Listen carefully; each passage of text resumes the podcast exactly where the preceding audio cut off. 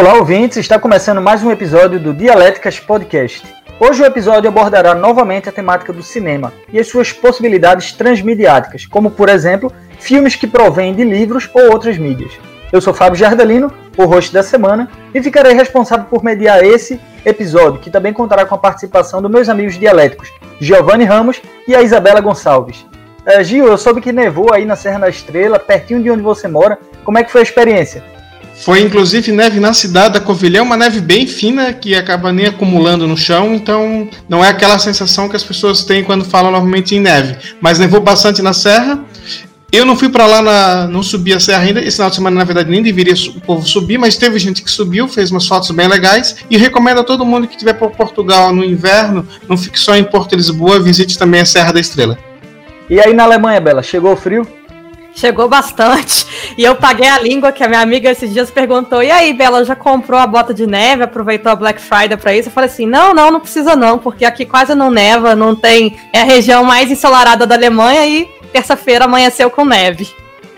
E nesse 38 episódio debateremos o texto Expandindo as Fronteiras Intermediáticas por uma ponte entre a adaptação e a transmídia, publicado pela Revista Brasileira de Estudos de Cinema e Audiovisual, foi um artigo escrito pela Camila Augusta Pires de Figueiredo, doutora em Estudos Literários e Literatura Comparada pela Universidade Federal de Minas Gerais. E agora vamos à tese.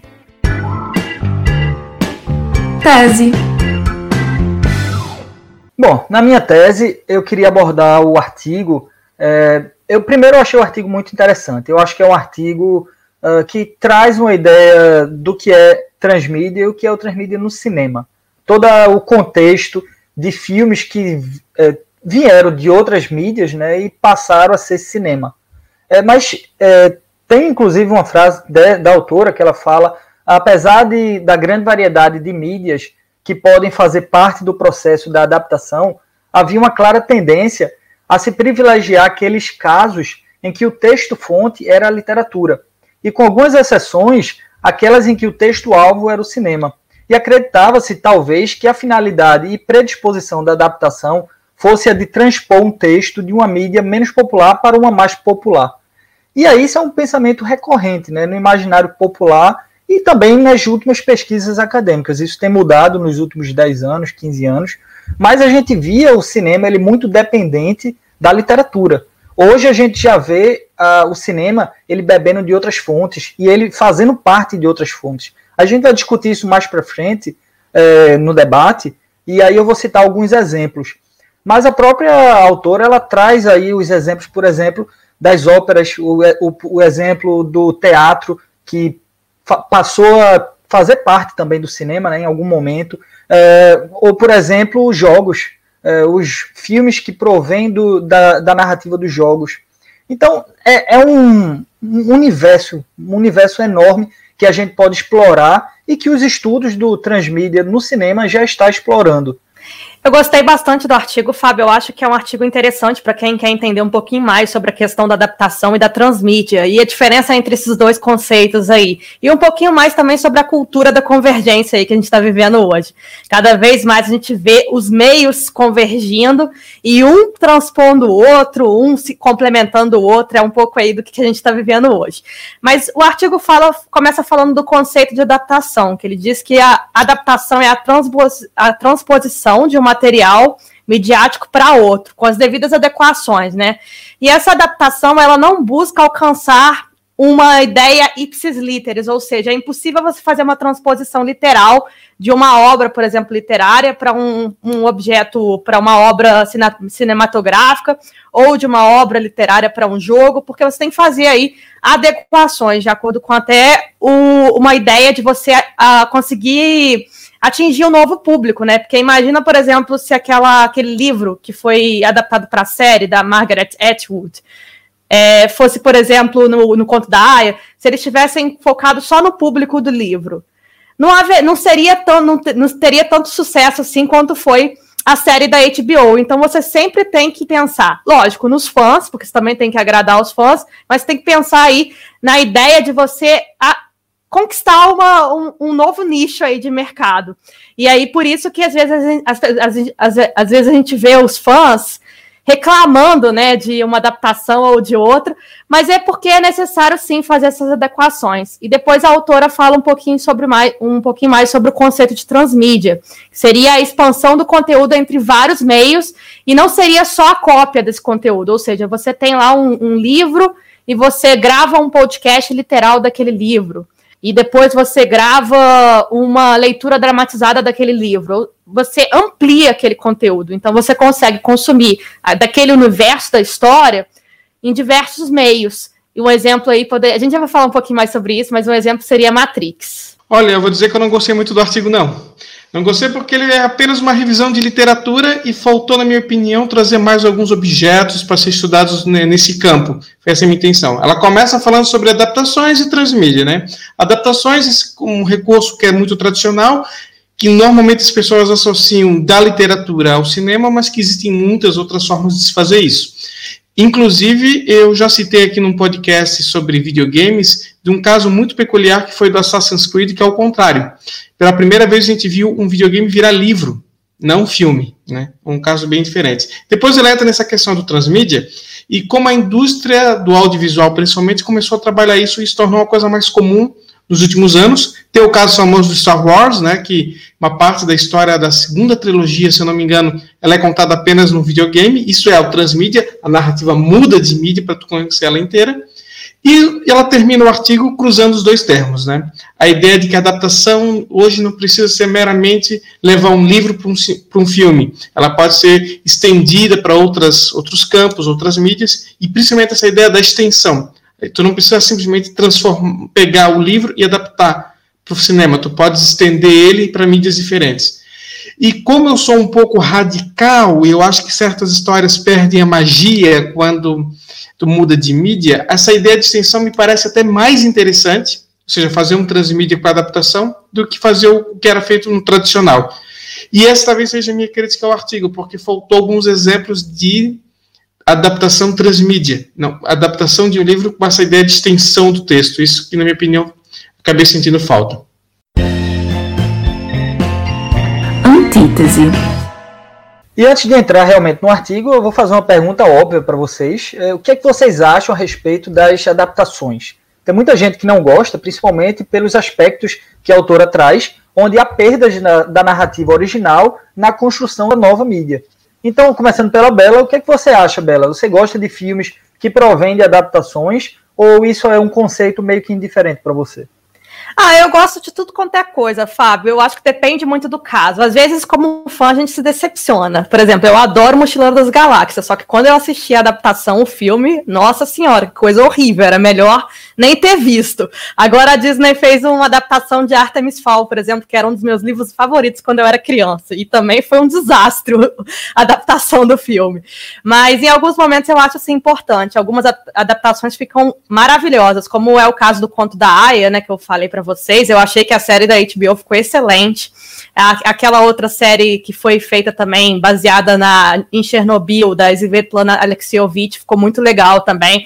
Então, vai de casa a casa, mas eu acho que a arte sempre tem que ser feita, independentemente do tipo, se é adaptação, se é obra original. Eu acho que é tudo muito bem-vindo aí. Eu também acho que o se adaptação ou não não é um critério se vai ser um bom filme. Eu acho que o diretor de cinema, os produtores, quando fazem adaptações, eles têm que ter noção de onde eles estão pisando. Por exemplo, quando nós tivemos o Sin City, que é a adaptação do cinema dos quadrinhos, ficou perfeito. Acho que é talvez uma das melhores adaptações que já foi feitas do quadrinho para o cinema. Maravilhoso. Por outro lado, eu sempre lembro, quando se fala em adaptação ruim, das adaptações do Shakespeare para o cinema. E, quando, e ainda mais quando se fala de casos quando eles trazem para os dias atuais, a história, do, o enredo da história para os dias atuais. Então, filmes como Hamlet 2000 e o Romeu e Julieta com Leonardo DiCaprio, os diretores deviam estar sendo julgados no Tribunal de Haia. Interessante a opinião de vocês. Eu gosto bastante das adaptações. Por acaso, é, eu sou bem fã, principalmente quando é adaptação de filme de super-herói, que eu sou fãzaço. Uh, mas voltando aqui para Bela, a autora comenta que ultimamente, cada vez mais essa ideia de transmídia ela está extrapolando a lógica dualista é, para se envolver em uma rede onde existem várias mídias convergentes e que se entrelaçam. Algo que pode ser relacionado ao conceito de obra uh, de arte total do Richard Wagner. E aí é um, um, paralelo aí com a Bela, né, que está morando na Alemanha. Não sei se vocês sabem, mas o Wagner ele era um grande entusiasta do teatro e a ponto de ter construído um teatro simplesmente para passar as peças com, é, compostas por ele. É, o Bela me permita aí a pronúncia, eu não sou alemão, mas é alguma coisa do sentido é, Bayerhot Fest Pierholt. A Bela pode corrigir aí pela minha pronúncia, que é horrível. É, mas é um, um, um famoso uh, teatro lá na, na Baviera e que ele fortifica a ideia do transmediática da música e do visual. Inclusive porque ele coloca a orquestra coberta, ela está dentro de um fosso e aí passa ao público a ideia de, apenas do visual. O Wagner teve essa ideia há muito tempo atrás, né? Então foi das, um dos primeiros movimentos que a gente viu assim que realmente teve um impacto do transmídia. E aí, Bela, já que você está morando aí pertinho, vale a visita. E falando nisso, o que é que você acha desse conceito transmediático em outras artes, além do que o cinema?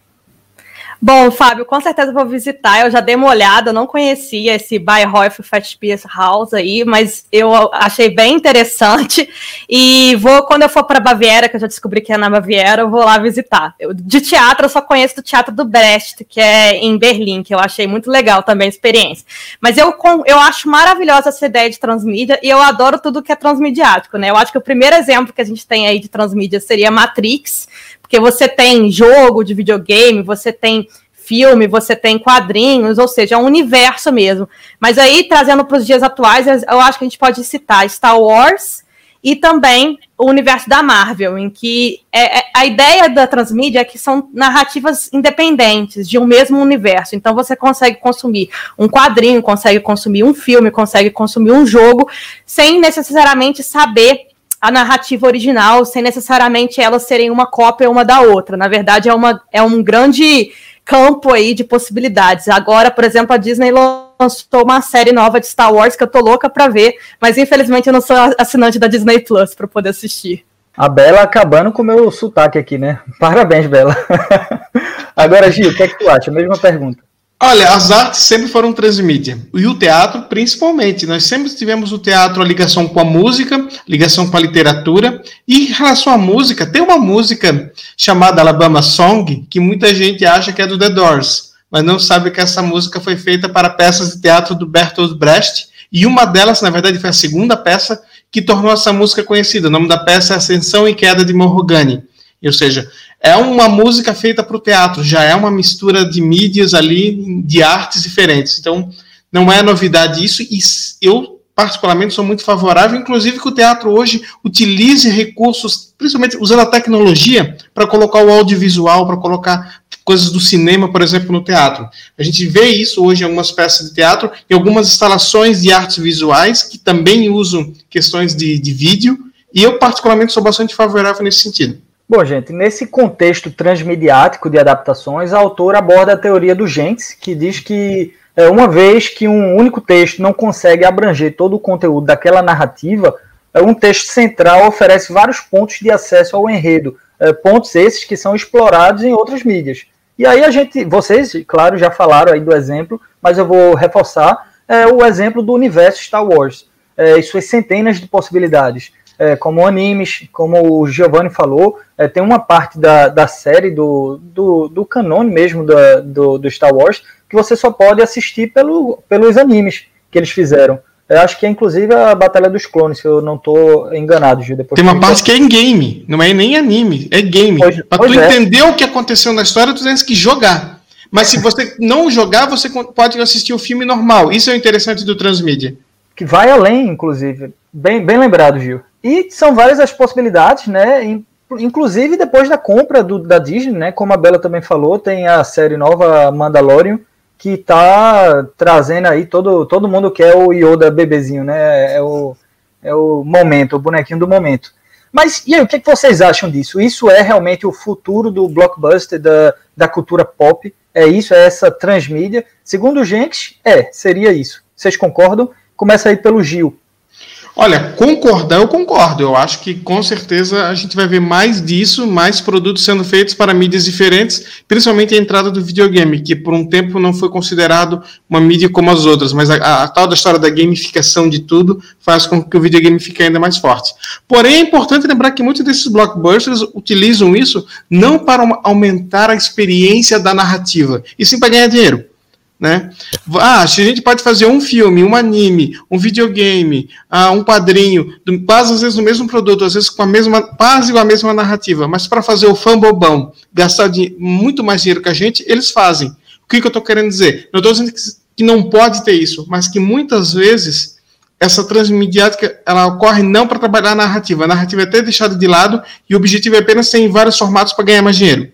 Eu acho sim que é o futuro, eu acho que o Jenks coloca isso, né? A gente está aí numa convergência de meios mesmo. Eu acho que a ideia é que cada vez mais ela, ela a tecnologia se expanda e você tem aí novas possibilidades. Imagina com a, com a realidade virtual aí, você conseguir assistir um filme em realidade virtual, você percorrendo aí, é, e às vezes até interagindo com os personagens, ia ser uma loucura. E eu não vejo isso muito longe daqui. É, a gamificação, como o Gil falou, é um caminho aí para você consumir mesmo conteúdo, para você. Você vê hoje jogos narrativos em que você toma decisões, essa decisão afeta toda a narrativa. Então, assim, isso pode ser muito interessante no futuro para essas narrativas transmídias aí que a gente vê. Possibilidade de você interagir com a obra e alterar o resultado da obra com base nas suas interações. Eu adoraria ter essa experiência aí, jogando algum jogo da série Marvel ou da, ou da série de Star Wars, podendo interagir, tomar decisões dentro desse conceito, a gente já teve até um prelúdio disso, né? Que, do que vai vir, que é o filme do, do Netflix, que é baseado no Black Mirror. Uh, que você tem que parar e decidir qual é o rumo que o, o personagem vai tomar. Eu, por acaso, achei muito chato aquilo. Não sei se vocês gostaram, mas eu sou do, do time que senta e assiste. Negócio de ficar mudando não é para mim, não. mas vamos, vamos trazer aqui um pouco para o âmbito brasileiro. É, a gente ainda tem pouco exemplo dessa ideia transmídia no cinema. É, alguns casos, claro, são vindos de adaptações da literatura, e aí nesse ponto a gente tem várias, é, mas também temos alguns exemplos, como por exemplo os filmes infantis da Turma da Mônica, que foram adaptações é, da narrativa dos quadrinhos para o cinema. Vocês lembram de algum outro exemplo? Pode começar aí pela Bela. Eu não sei, Fábio, se Turma da Mônica seria considerada transmídia. Eu acho que até a gente é interessante a gente debater aí, porque para mim seria uma adaptação e existe uma diferença entre adaptação e transmídia. Porque eu não sei se Turma da Mônica é um universo. Eu acho que na verdade tudo que é quadrinho eles vão adaptando para séries, para filmes. Eu, eu acho que não são histórias distintas. Mas nesse caso eu não, não conheço mesmo é, universo transmídia no caso do Brasil. Eu conheço, por exemplo, adaptações, como é o caso do Sítio do Capão Amarelo Amarelo e tal, ou outras mesmo, até a série da Capitu, que foi adaptada no Dom Casmurro, mas não conheço ainda o universo amplo, como é o caso da Marvel e de Matrix. Olha, Fábio, eu também fiquei pensando, quando tu deixou essa pergunta no roteiro, eu fiquei pensando hoje a tarde toda. Tarde, no caso de domingo, quando a gente está gravando. O que, que nós temos disso? E eu não consegui lembrar. Porque, assim, uma coisa que eu falei antes, o teatro tem isso, as artes visuais já trabalham um pouco mais essa questão de transmídia, de tu ter experiência da arte, toda em, em, em formatos diferentes. Mas eu não vejo no cinema brasileiro, nem na produção audiovisual brasileira de televisão, a ideia do universo. Por exemplo, a gente falou ali, ah, o universo Marvel, o universo Star Wars, o universo Game of Thrones, né, do, universo criado pelo George R. R. Martin. O que, que nós temos de universo criado no Brasil? Ou seja, que foi, por exemplo, feito um filme e dali se criou outras narrativas, outras histórias para outros formatos a partir desse mesmo mundo. A gente vê sequer outras histórias no mesmo formato. O Brasil não trabalha muito isso. As telenovelas normalmente ela usa um, não criam tanto um universo, ela cria só uns personagens no mundo mais próximo do real, mas sem criar todo um universo em volta. As minisséries também não. A literatura até cria alguma coisa, mas é muito pouco também nesse sentido. Então a gente não tem essa, essa ideia de, por exemplo, reaproveitar personagens para outras narrativas. Até isso a gente tem pouco. Por isso que eu acho que o Brasil ainda não consegue nem fazer transmídia porque não consegue trabalhar essa ideia de um universo inteiro. Eu vou reforçar mais uma vez aqui a minha pergunta. Eu acho, e aí é um, é um, um ponto meu, posso estar errado, e aí é os ouvintes que estão ouvindo, aí vários professores escutam a gente, depois deixa lá um comentário. Mas ao meu ver, o universo que o Maurício de Souza criou na Turma da Mônica é considerado sim um uma ideia transmediática. Ele traz do quadrinho, ele cria um universo ali dentro do quadrinho e ele traz aquilo para a televisão de forma de séries, ele traz aquilo é, para o cinema em forma de vários filmes, ele transformou até um anime. É, então eu acho, eu, eu consideraria a Turma da Mônica uma ideia transmídia brasileira. Gil? Não, na verdade, assim, existe. Sim, eu concordo que a, Turma da Mônica é um universo. Ele criou um universo, ele criou personagem que pode ser utilizado em diversas situações, ele utiliza em diversas mídias diferentes. Mas não existe, eu não conheço, um produto transmídia, ou seja, uma história, uma mesma narrativa que uma parte dela é contada em mídia diferente. Na próxima pergunta tua, eu vou falar um pouquinho sobre a diferença entre transmídia e cross-mídia. E eu não vejo, no caso do, da Turma da Mônica, eu não conheço essa questão. Uma mesma história, com uma parte dela é contada em outro. Que tem da Turma da Mônica esse universo. É um universo que eles usam em várias mídias diferentes. Mas eu nunca vi uma narrativa da Turma da Mônica ser transmediática. Bela, tem alguma coisa para complementar? Não, é, é isso que eu falei. Eu desconheço profundamente. O que eu achei quando você fez a pergunta é porque eu fiquei curiosa para saber, por exemplo, se os filmes que são que são criados a partir da ideia da turma da Mônica ou mesmo, sei lá, as séries, etc, elas são é, originais, porque na minha concepção, até onde eu sei, são adaptações mesmo, porque essa história já tinha sido contada nos quadrinhos, então não seria uma, uma ideia de transmídia, porque para configurar a transmídia teriam que ser histórias independentes, histórias que, que não que não bebem de outra história, entende? Independentes é, e com interligação. E com ligação Nesse ponto, O mangá ele faz isso, porque o mangá já são, é inclusive a turma da Mônica jovem, né? Que o nome é turma da Mônica jovem, que eles são adolescentes, já é um traço diferente. Então isso pode ser um, um considerado. Falando um pouco do termo transmídia, o Jenks ele defende é, como um novo tipo de narrativa, em que a história ela se desenrola por meio é, de múltiplas plataformas de mídia, é, com cada novo texto contribuindo de uma maneira distinta e valiosa para o todo. Isso eu parafraseei Jenks, tá certo? É, então, é, como se aplica, por exemplo, isso para o jornalismo, que é o nosso campo de estudo e de trabalho? Eu lembro que quando eu trabalhei na redação, logo quando eu entrei, tudo que se falava era jornalismo multimídia. Era o conceito de transmídia vindo para o jornalismo. E a internet é, deu essa possibilidade para a inserção de várias mídias numa única história. Hoje, 20 anos depois, é, dos primeiros protótipos ali, lá no, no início do milênio, é, dentro do jornalismo brasileiro, principalmente, como é que a gente vê isso? E aí o Gil tem uma experiência boa também nisso, é, pode começar respondendo a pergunta. Fábio, o jornalismo transmídia é como reforma política no Brasil. Todo mundo defende, todo mundo acha que tem que ocorrer, mas ninguém faz.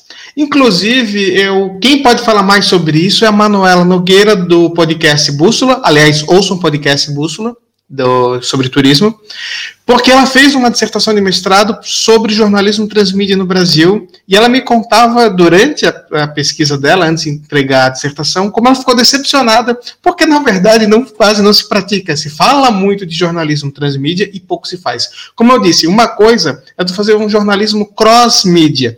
O que, que é o cross-mídia? É quando você faz um produto para diversas plataformas diferentes. Por exemplo, o Dialéticas Podcast, que agora você pode estar nos vendo ou somente nos ouvindo, né? Tá tanto no YouTube quanto no, nos, nos, tocadores de podcast.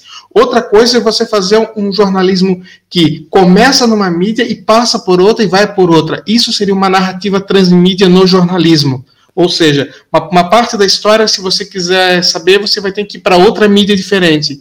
Alguns casos interessantes, eu já vi reportagem, por exemplo, do Diário Catarinense, que tinha isso, que tinha um site que tinha parte era em áudio, parte era em texto, parte era em galeria de fotos. Não era repetição da informação, eram informações complementares. Mas na prática, gente, infelizmente, quase ninguém pratica isso, até porque é um negócio complicado de se fazer. É muito legal quem tem experiência de fazer um jornalismo transmídia, mas no geral o que mais a gente vê hoje é cross-mídia Ô Gil e Fábio, tem um artigo bem legal que eu li que chama Existe jornalismo transmídia? Ponto de interrogação. Foi escrito pelo Márcio Carneiro dos Santos. E assim como o Gil falou, realmente você não tem exemplo de jornalismo transmídia no Brasil, não. O que tem é transposição mesmo do mesmo conteúdo. Repete o repete, por exemplo, o mesmo conteúdo em podcast, o mesmo conteúdo em vídeo, mas não existe essa complementação de conteúdo, ou seja, você conseguir acessar esse conteúdo de forma diferente. E ele traz alguns exemplos do que tem sido produzido no exterior de jornalismo transmídia.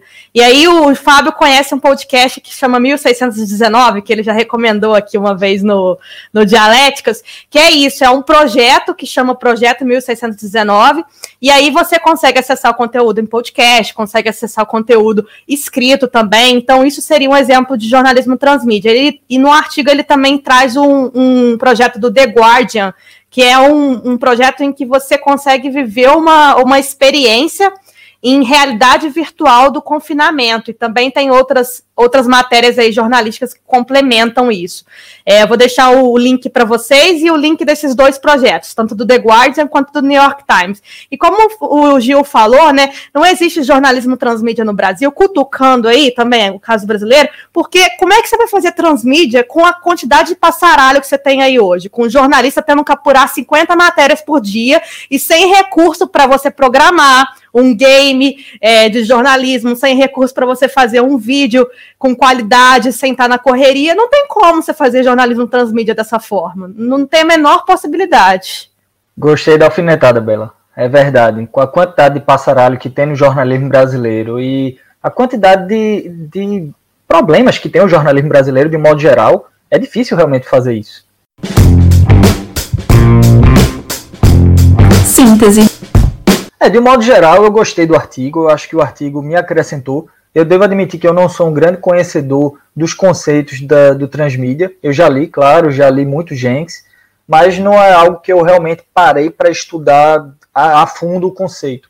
Eu conheço, eu tenho uma, uma visão muito por cima. E aí, lendo esse artigo, me abriu um pouco a mente em alguns pontos, principalmente voltado para o cinema. Eu achei bem interessante, acho que o artigo é bem escrito, a autora está de parabéns. É, e acho que essa ideia transmediática ela veio para ficar, principalmente no cinema blockbuster. A gente vê, é, até no último episódio eu falei que houve um, uma briga lá em Hollywood, digamos, um debate acerca dos filmes que estavam sendo produzidos, que estão sendo produzidos pela Marvel, é, onde o diretor Martin Scorsese disse que aquilo não é cinema. Eu discordo, eu acho que aquilo é cinema e não só cinema. O cinema ele está virando, é, ele está sendo transformado com essa ideia transmediática, indo para jogos, indo para é, animes, é, virando séries na Netflix, por exemplo, a gente tem aí Agentes da Shield, que é também uma, um spin-off né, dessa saga. Então, eu acho que essa ideia veio para ficar, essa ideia vai se desenvolver cada vez mais, e eu espero ver isso um dia também no Brasil. Por que não? Porque a gente tem, por exemplo, novelas, vamos trazer para o conceito de novelas. Temos novelas que foram amplamente divulgadas mundialmente, inclusive. E aquilo é um produto que se perde. Eu acho que a gente poderia, no conceito brasileiro da coisa, pegar outras histórias e utilizar outras mídias para trabalhar aquela narrativa. Eu acho que isso é uma coisa que a gente tem que começar a pensar melhor no contexto brasileiro. Com certeza, Fábio, concordo com você. Eu acho que transmídia é o futuro aí, é a tendência não tem como negar isso. E eu acho que no, o Brasil ainda tem como muito explorar esse mercado aí, até para conseguir ganhar mais projeção internacional mesmo, seja no cinema, seja nas artes, enfim.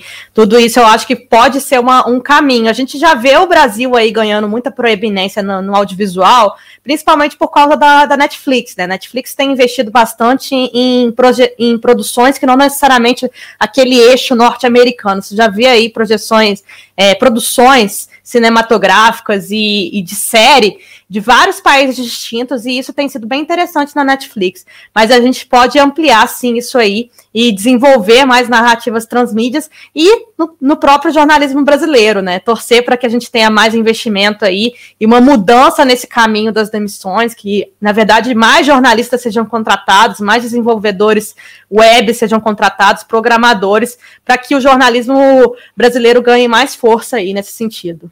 Bom, minha síntese vou dizer que, como falamos antes, fazer um produto midiático para plataformas diferentes não é jornalismo transmídia, é no máximo multimídia ou cross-mídia.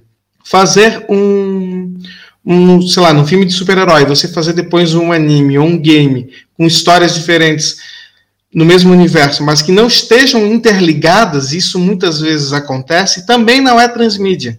Transmídia é aquela narrativa em que você assistir todos vira uma outra narrativa, vira uma coisa só. Ou mas se você assistir separado, você consegue acompanhar também. Então, eu acho muito interessante esse formato. Acho que as adaptações de livros poderiam ser nesse sentido, ou seja, você não precisa necessariamente pegar um livro e transformar num filme, mas às vezes fazer uma história, por exemplo, complementar ou prévia, para entender o que, que aconteceu no livro. Você faz ah, depois um filme contando antes, isso são coisas bem interessantes que o cinema pode fazer e está fazendo muito pouco. Enquanto o Brasil, concordo com o Fábio e acrescento que para chegar no transmídia, a gente primeiro precisa começar essa, essa ideia de universo, de criar um, de trabalhar melhor os cenários da ficção. Eu acho que isso ainda é muito mal trabalhado. Autor da semana. Olá pessoal, eu sou Isabela Norton, mestra em comunicação pelo PPG com FJF, e eu já tive o interesse e a oportunidade de pesquisar sobre a transmídia e tenho alguns trabalhos publicados sobre o tema, especialmente com relação à Netflix. O trabalho que eu gostaria de indicar hoje se chama Reflexões Teóricas e Metodológicas sobre as Narrativas Transmídia, dos professores João Carlos Massarolo e Dário Mesquita. Esse trabalho propõe uma determinação conceitual da transmídia. O Henry Jenks traz a transmídia, mas muito mais no foco da narrativa transmídia. E esses autores vão falar de um conteúdo transmídia, que permeia ações de marketing, conteúdo em redes sociais e etc. A transmídia, eles trazem a transmídia como uma vivência complementar de uma produção central. E como que no âmbito da convergência digital é necessário uma rede de práticas e conexões para que esse conteúdo seja interligado e tenha de fato a estratégia transmídia efetivada, consolidando essa conexão entre os conteúdos. Esse trabalho pode ser encontrado nos Anais da Compós de 2014 e também na revista Lumina, do PPG com FJF, no volume 8 de junho de 2014. Um abraço e boa leitura a todos. Obrigado, Isabela Norton, pela participação e pela indicação do livro. E agora o programa vai chegando ao fim. Na próxima semana, o último programa deste atípico ano de 2020. E a mediação será do Giovanni Ramos. O Gil conta pra gente qual vai ser o artigo e qual é a novidade que a gente vai ter nesse último episódio. Rapaz, é o ano atípico, mas é o ano que gerou a gente, né? Então a gente não pode reclamar, porque o, o, o nosso Dialéticas existe também um pouco por causa da pandemia. O episódio vai ser especial, vai ser maior. A gente vai, inclusive, fazer um balanço sobre o ano, sobre o nosso podcast. Nós vamos ter um convidado que é o Bruno Balacó, do podcast Papo Com, da Universidade Federal do Ceará. A gente já anuncia hoje aqui. Vai ser o nosso primeiro. Primeiro crossover, não, segundo, né? Porque a gente já teve um convidado também de um podcast de games. E o artigo vai ser sobre o nosso podcast, envolve o nosso podcast e o podcast também do Bruno. O assunto é que já foi inclusive comentado no, no episódio da Ciência Aberta. Mediatização da ciência, reconfiguração do paradigma da comunicação científica e do trabalho acadêmico na era digital. Esse artigo foi escrito pela pesquisadora brasileira Tayane Moreira de Oliveira, da Universidade Federal Fluminense. Então a gente já convida todo mundo para escutar esse nosso último episódio e que a gente vai falar na próxima semana sobre as mudanças do Dialéticas para 2021 tem umas mudanças bem legais. O programa vai passar por uma reformulação e a gente vai anunciar isso na próxima semana. E agora a despedida da Bela. Bom, eu tô ansiosa para o próximo episódio. Tayane já foi, já foi autora, né? Já é dobradinha aí. Segunda vez que a gente traz um artigo da Tayane. Eu gosto muito do trabalho dela sobre a questão da divulgação científica. Com certeza uma grande referência aí no Brasil. E tô animada para as novidades que vão ser anunciadas aí no próximo episódio. São muitas emoções aqui no Dialéticas. E lembrando a vocês, ouvintes, que estamos presentes em todos os tocadores de podcast. No nosso site www.dialéticas.com você também encontra todos os episódios completos e os links para tudo o que foi recomendado neste e em outros episódios. E se você gostou deste programa, passe adiante, divulgue para os seus amigos. E também é importante que você assine o nosso programa no seu tocador favorito ou no YouTube Agora, como o Gil falou, também estamos disponíveis na plataforma do YouTube. E deixa sempre o recado pra gente no arroba Dialéticas, no Instagram e no Twitter. e até a semana que vem.